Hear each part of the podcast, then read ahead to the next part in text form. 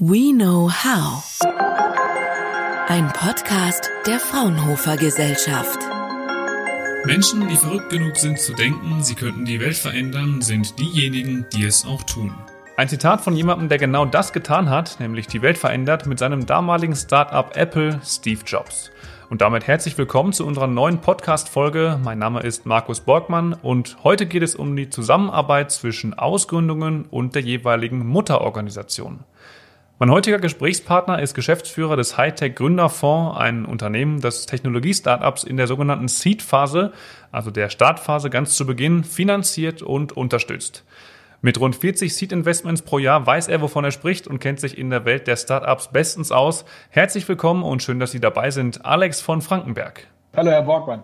Herr von Frankenberg, warum sind Ausgründungen für den Wirtschaftsstandort Deutschland so wichtig? Genau, die sind super wichtig. Warum? Wir sind ein Technologie-Powerhouse. Äh, wir geben sehr, sehr, sehr viel Geld aus für Forschung und Entwicklung. Natürlich die Unternehmen, aber auch die Forschungsinstitute, äh, die Regierung, äh, aber auch auf europäischer Ebene wird sehr viel Geld, Förderprojekte in Forschung und Entwicklung gesteckt. Und da entstehen ganz tolle Sachen. Und was entscheidend ist, dass die Sachen, die da in den Labors entstehen, auch in die Wirtschaft kommen. Das passiert natürlich über Kooperationen, gerade mit etablierten Unternehmen. Und ein Weg, wie die Dinge aus dem Labor in die, in die Welt kommen, ist natürlich über Startups, die die dicken Bretter vornehmen, die disruptiven Innovationen, wo sich ja etablierte Unternehmen auch ein bisschen schwer tun. Und äh, deswegen sind Ausgründungen äh, ganz zentral um radikale neue Technologien äh, in die Welt zu bringen. Sie haben sich in den letzten Jahren, Jahrzehnten viel mit Ausgründungen natürlich auch beschäftigt, nicht zuletzt als Geschäftsführer. Aus Ihrer Sicht, welche Vorteile gibt es, welche Nachteile gibt es für Ausgründungen aus äh, Forschungsorganisationen, sowohl aus Sicht der Organisation als auch aus Sicht der Ausgründer? Genau, was ganz wichtig ist, dass ähm, die Ausgründungen mehr oder weniger für alle Beteiligten Win-Win sind. Also wenn eine Partei nur verliert, dann ist es doof, ja, weil dann hat die vielleicht kein Interesse, äh, eine Ausgründung zu unterstützen äh, oder macht das nur sehr widerwillig. Und die entscheidenden Parteien sind auf der einen Seite die Gründer, die Köpfe, die es vorantreiben, die ihr Leben äh, fünf, zehn Jahre, vielleicht sogar noch länger der, Gründung verschreiben und damit Haut und Haaren drin hängen. Das ist ganz, ganz wichtig. Was aber auch schon auch sehr wichtig ist, dass die abgebende Institution, das Forschungsinstitut auch was davon hat. Und äh, am Ende natürlich auch die Investoren, die da ihr Geld reinstecken und das natürlich auch nicht verlieren wollen. Und ich möchte da mal ähm, eine Parallele ziehen. Wenn Kinder das Zuhause verlassen, dann, äh, dann ist es ein Verlust, dann, dann tut es weh, dann äh, gehen die weg äh, und, und kriegen vielleicht noch Geld, äh, damit sie ihr vielleicht Studium finanzieren können. Und man fragt sich, was haben die Eltern eigentlich davon? Und was passiert? Kinder kommen irgendwann zurück, wenn sie selber Kinder haben oder auch an Weihnachten. Und so ähnlich ist es, glaube ich, auch mit, äh, mit dem Forschungsinstitut. Man gibt was ab, man verliert äh, Technologie, man verliert tolle Köpfe. Und was hat man davon? Vielleicht ganz kurzfristig gar nicht so sehr viel, aber eben äh, schon mittelfristig und auf jeden Fall langfristig werden ja aus den Startups äh, gereifte größere Unternehmen, die dann zum Beispiel ganz tolle Kooperationspartner sind, die dann äh, vielleicht auch äh, Entwicklungsaufträge zu, zurückgeben können, das vielleicht auch schon vorher. Und der Punkt ist, glaube ich, dass man äh, mittelfristig, vielleicht aber auch schon kurzfristig als abgebende Institution, als Forschungsinstitut sehr, sehr viel davon haben kann und das ist ein ganz wichtiger Punkt. Das heißt, der Nachteil, man verliert tolle Köpfe, man verliert äh, kurzfristig äh, Technologie, Patente, die da eben dann auch mitgehen, der wird ganz schnell mitigiert durch die Vorteile, die dann eben mittelfristig entstehen. Und das ist ein ganz zentraler Punkt. Mhm, Sie hatten gesagt, es muss für beide Seiten ein Erfolg sein oder Win-Win-Situation. Was ähm, aus Ihrer Erfahrung heraus, was waren ohne Namen zu nennen, Fälle, wo das nicht geklappt hat? Was waren Gründe dafür, wo ähm, auf einer Seite nicht dieser Win-Faktor war? Entscheidend ist, dass das äh, Startup, die Ausgründung lebensfähig sein muss. Und natürlich äh, überleben nicht alle, so 30 bis 50 Prozent äh, auf die eine oder andere Art äh, scheitern. Und damit ist es natürlich dann äh, auch für die abgebenden Institutionen nicht erfolgreich. Und es gibt natürlich ein paar Faktoren, die helfen, die Überlebenschancen äh, zu maximieren. Und äh, der Klassiker ist natürlich, dass die Köpfe, die das vorantreiben, die Gründerinnen und Gründer, äh, ausreichend viele Anteile haben. Unsere Daumenregel ist, dass die nach der Seed-Finanzierung noch klar die Mehrheit haben sollten. Das ist ein sehr wichtiger Punkt. Wenn dann sozusagen die Gründer nur äh, sehr wenig Anteile haben, dann äh, reduziert es relativ stark die Erfolgswahrscheinlichkeit.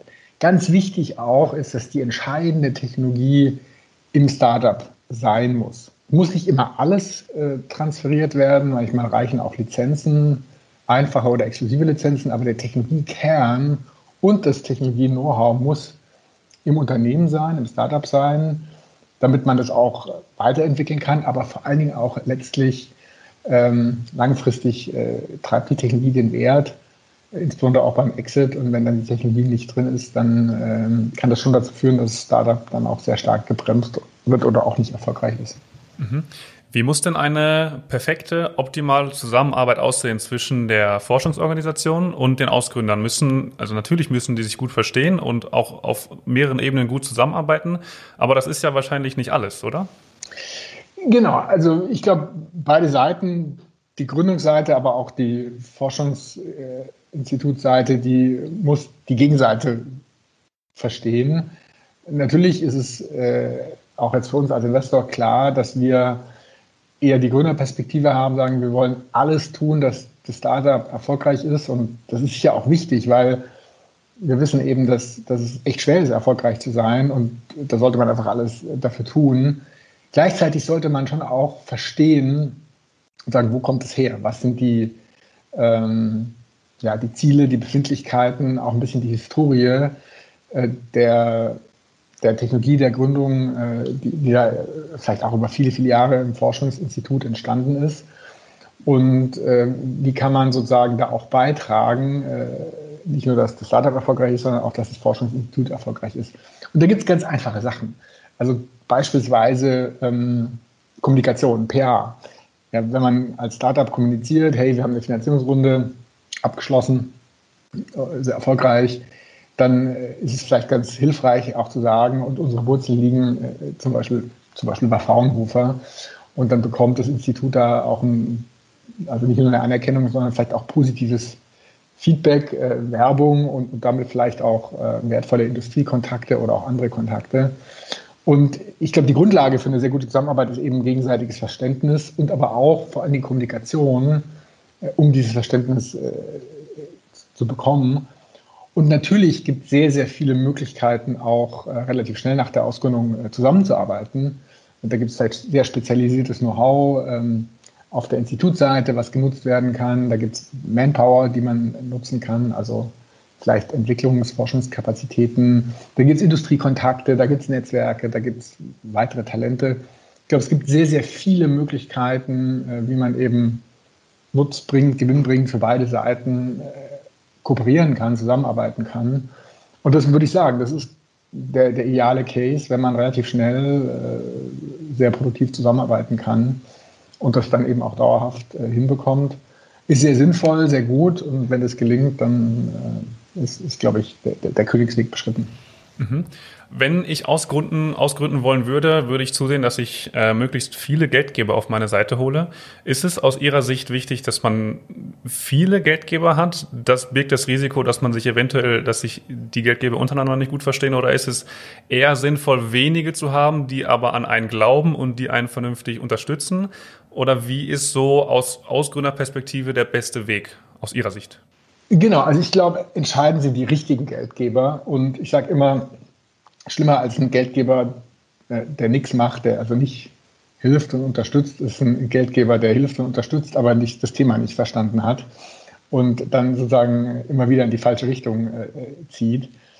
Und was ist der richtige Geldgeber? Eben jemand, der nicht nur Geld gibt, sondern auch inhaltlich beitragen kann. Und dazu muss man tatsächlich, soweit es eben irgendwie geht, äh, das Startup verstanden haben, welche, worum geht es, welche Technologie, welche Märkte werden adressiert, was sind so die Herausforderungen. Und deswegen wäre mein Petitum wirklich, den, den richtigen Partner zu finden, auf der fachlichen Seite, auch auf der menschlichen Seite. Wir wissen leider, dass nur sehr wenige Gründungen ganz linear nach oben gehen, äh, ohne Krisen zum Erfolg kommen. Äh, und auf der menschlichen Seite ist, glaube ich, auch sehr wichtig, jemand, der krisenerprobt ist und auch in der Krise eben sehr, sehr konstruktiv sein kann. Und oft äh, überschauen Gründer sozusagen diese qualitativen Faktoren und nehmen eben äh, auch Investoren, die die größte Bewertung zahlen oder, oder am meisten investieren wollen, was natürlich durchaus auch ein Argument ist. Aber der, der inhaltliche Mehrwert, der inhaltliche Input ist ganz entscheidend. Und zu Ihrer Frage, sollte man lieber mehr oder weniger nehmen? Äh, Wenn es zu viele sind tatsächlich, dann äh, kann es relativ komplex werden mit der Abstimmung.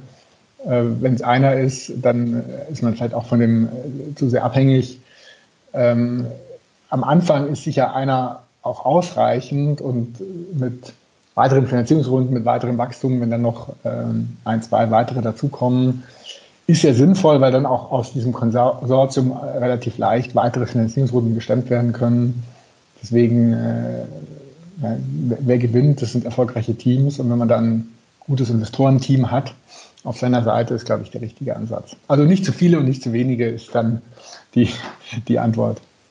Sie hatten vorhin auch gesagt, die wenigsten Unternehmen schaffen es einfach linear erfolgreich zu haben. Es gibt immer mal wieder Krisen ähm, für bei den Ausgründern. Hm, was würden Sie Ausgründern raten, wo es einfach im Moment gerade nicht läuft? Die, die sagen, ey, das funktioniert so nicht, wie wir uns das vorstellen. Was sind Tipps oder Ratschläge von Ihnen? Genau, das ist sehr schwer. Also es gibt einmal äh, die, dieses äh, Mantra Fail Fast. Klar, wenn man merkt, man ist in der Sackgasse äh, und dann äh, sollte man lieber schnell scheitern, als sozusagen ewig in, in, die, in die falsche Richtung zu laufen. Auf der anderen Seite sollte man auch nicht zu schnell aufgeben und äh, sich durchbeißen durch sehr, sehr schwierige Situationen. Und vielleicht der dritte Punkt, der ganz entscheidend ist, wenn man merkt, man ist sozusagen auf der falschen Fährte, dann sollte man auch dann nicht aufgeben, sondern versuchen, den Kurs zu ändern äh, und, und eine, eine, andere Richtung einzuschlagen. Also was gemeinhin als, als Pivot, als Richtungsänderung äh, begriffen wird. Und was würde man dann raten? Ich glaube, man sollte halt, und das ist nicht so leicht, wie es klingt, man sollte versuchen, so ehrlich wie möglich die Situation einzuschätzen. Und wenn man erkennt, es ist wirklich gescheitert, es gibt, Technologie funktioniert nicht, es gibt keinen Markt, dann sollte man tatsächlich auch stoppen und nicht jahrelang äh, wirklich in die falsche Richtung laufen. Äh, bevor man wirklich stoppt, sollte man versuchen, die Richtung zu ändern. Und da gibt es sehr, sehr viele Beispiele von Unternehmen, die komplett woanders herausgekommen sind, sehr erfolgreich als da, wo sie gestartet sind, die also erfolgreichen Richtungswechseln äh, Pivot hinbekommen haben. Und, ähm, und wenn man eben merkt, man hat die richtige Richtung, dann äh, tatsächlich auch das Vertrauen haben, da, da durchzuziehen. So, und entscheidend, was wäre mein Ratschlag? Natürlich selber ehrlich zu sich sein, versuchen die Situation zu erfassen, aber vor allen Dingen mit, mit, mit den Gesellschaftern, mit den Mitgründern, mit den Investoren, aber sicher auch äh, mit äh, anderen Experten, die sich gut auskennen, ganz offen drüber reden. Weil alleine sieht man vielleicht Punkt nicht und in der Diskussion ergibt er sich vielleicht oder jemand anderes hat, hat eine gute Erfahrung. Das heißt, was ist der Ratschlag? Offen drüber reden, äh, alles Know-how, alle Informationen äh, einzubeziehen, dann aber auch echt eine Entscheidung zu treffen und die dann auch umzusetzen. Und wenn man merkt, die Entscheidung ist die falsche, dann eben auch zu korrigieren. Abschlussfrage. Welche Wünsche haben Sie, damit ein Ausgründungsprozess von allen Seiten ideal umgesetzt werden kann? Sie sind ja schon lange dabei. Sie haben Einblicke in verschiedene Ausgründungen und Spin-offs ähm, gehabt, beziehungsweise haben die noch. Wo würden Sie sagen, wo kann man ansetzen, damit es für alle Seiten wirklich vernünftig läuft? Genau, ich glaube, mein, mein, mein, größter Wunsch ist wirklich, dass alle Beteiligten äh, sagen, diese Win-Win-Perspektive versuchen einzunehmen und sich nicht einseitig optimieren weder die Investoren noch die Gründer noch sozusagen die, die abgebende äh, Institution. Das ist wirklich ein, ein, Fehler und dann können sich sehr, sehr schnell die, die Fronten werden. Alle müssen äh, was davon haben äh, und auch nicht nur kurzfristig, sondern auch mittel- und langfristig. Weil nur dann funktioniert dauerhaft. Und glaube ich, sehr, sehr zentral dabei ist tatsächlich eine Kommunikation, dass man am Ende sagt, was man will und warum man es will ja, warum will ich, äh, dass die Technologie in ein Startup reingeht? Äh, das ist ein wichtiger Punkt, damit es eben die abgebende, das abgebende Institut tatsächlich auch verstehen kann äh, und, und dann eben in einem konstruktiven, positiven Dialog man dann eben auch, auch, auch eine Lösung findet. Und was schon sehr wichtig ist am Anfang, dass das Unternehmen äh, äh, sparsam ist, an, an ganz vielen Stellen, bei Gehältern und bei, bei Büroausstattungen Und natürlich auch bei der Frage der, der laufenden Lizenzzahlungen, äh, die, tun am Anfang doppelt und dreifach weh, weil, weil das Geld halt wirklich fehlt. Wenn ein Unternehmen dann mal äh, profitabel ist, dann, dann ist es sicher durchaus darstellbar. Aber gerade in der, der Startphase, die durchaus auch ein paar Jahre dauern kann, äh, sind Cash-Abflüsse natürlich hoch problematisch, äh, weil, weil sie halt wie so ein Mühlstein das Unternehmen sozusagen unten halten, wirtschaftlich unten halten und, tatsächlich auch das Fundraising bei Investoren erschweren. Ähm, aber das ist jetzt auch nur ein Aspekt. Ich glaube, am Ende entscheidend ist, äh, dass wirklich alle Seiten äh, kurz, aber auch mittel- und langfristig einen Nutzen davon haben, weil nur so funktioniert dann das äh, Ausgründungsökosystem. Ja, spannende und hoffentlich auch hilfreiche Einblicke sowohl für Ausgründer und solche, die es werden wollen, als auch für Personen auf Seiten der jeweiligen Organisationen. Wir haben in der letzten rund Viertelstunde über die Wichtigkeit von Ausgründungen in Deutschland gesprochen, wie eine gute Zusammenarbeit zwischen Ausgründern und der jeweiligen Forschungseinrichtung aussieht und haben Tipps und Ratschläge dazu bekommen von Dr. Alex von Frankenberg, Geschäftsführer des Hightech Gründerfonds. Ja, herzlichen Dank für Ihre Zeit und die Einblicke. Ja, vielen Dank, Herr Brockmann. Danke auch für, für Ihre Zeit. Fraunhofer. We know transfer.